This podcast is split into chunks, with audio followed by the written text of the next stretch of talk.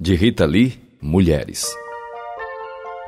São as mulheres que irão impor um adeus às armas quando forem ouvidas e valorizadas e puderem fazer prevalecer a ternura de suas mentes e a doçura de seus corações. Eu tinha 13 anos, em Fortaleza, quando ouvi gritos de pavor. Vinha da vizinhança, da casa de Beth, mocinha linda que usava tranças. Levei apenas uma hora para saber o motivo. Beth fora acusada de não ser mais virgem e os irmãos a subjugavam em cima de sua estreita cama de solteira, para que o médico da família lhe enfiasse a mão enluvada entre as pernas e decretasse se tinha ou não o selo da honra. Como o lacre continuava lá, os pais respiraram. Mas Betty nunca mais foi à janela. Nunca mais dançou nos bailes e acabou fugindo para o Piauí. Ninguém sabe como, nem com quem. Eu tinha apenas 14 anos quando Maria Lúcia tentou escapar saltando o muro alto do quintal da sua casa para se encontrar com o namorado. Agarrada pelos cabelos e dominada, não conseguiu passar no exame ginecológico. O laudo médico registrou vestígios imenais dilacerados e os pais internaram a pecadora no reformatório Bom Pastor para se esquecer do mundo. Realmente esqueceu, morrendo tuberculosa.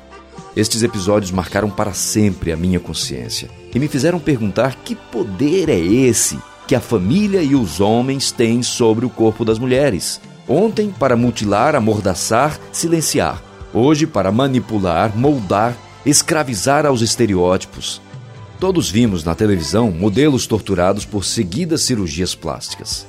Transformaram seus seios em alegorias para entrar na moda da peitaria robusta das norte-americanas entupiram as nádegas de silicone para se tornarem rebolativas e sensuais, garantindo bom sucesso nas passarelas do samba. Substituíram os narizes, desviaram costas, mudaram o traçado do dorso para se adaptarem à moda do momento e ficarem irresistíveis diante dos homens. E com isso, Barbies de facaria provocaram em muitas outras mulheres, as baixinhas, as gordas, as de óculos, um sentimento de perda de autoestima. Isso exatamente no momento em que a maioria de estudantes universitários, 56%, é composta de mulheres. Em que mulheres se afirmam na magistratura, na pesquisa científica, na política, no jornalismo. E no momento em que as pioneiras do feminismo passam a defender a teoria de que é preciso feminilizar o mundo e torná-lo mais distante da barbárie mercantilista e mais próximo do humanismo. Por mim, acho que só as mulheres podem desarmar a sociedade. Até porque elas são desarmadas pela própria natureza. Nascem sem pênis, sem o poder fálico da penetração e do estupro, tão bem representado por pistolas, revólveres, flechas, espadas e punhais. Ninguém diz de uma mulher que ela é de espadas. Ninguém lhe dá na primeira infância um fuzil de plástico, como fazem com os meninos para fortalecer sua virilidade e violência.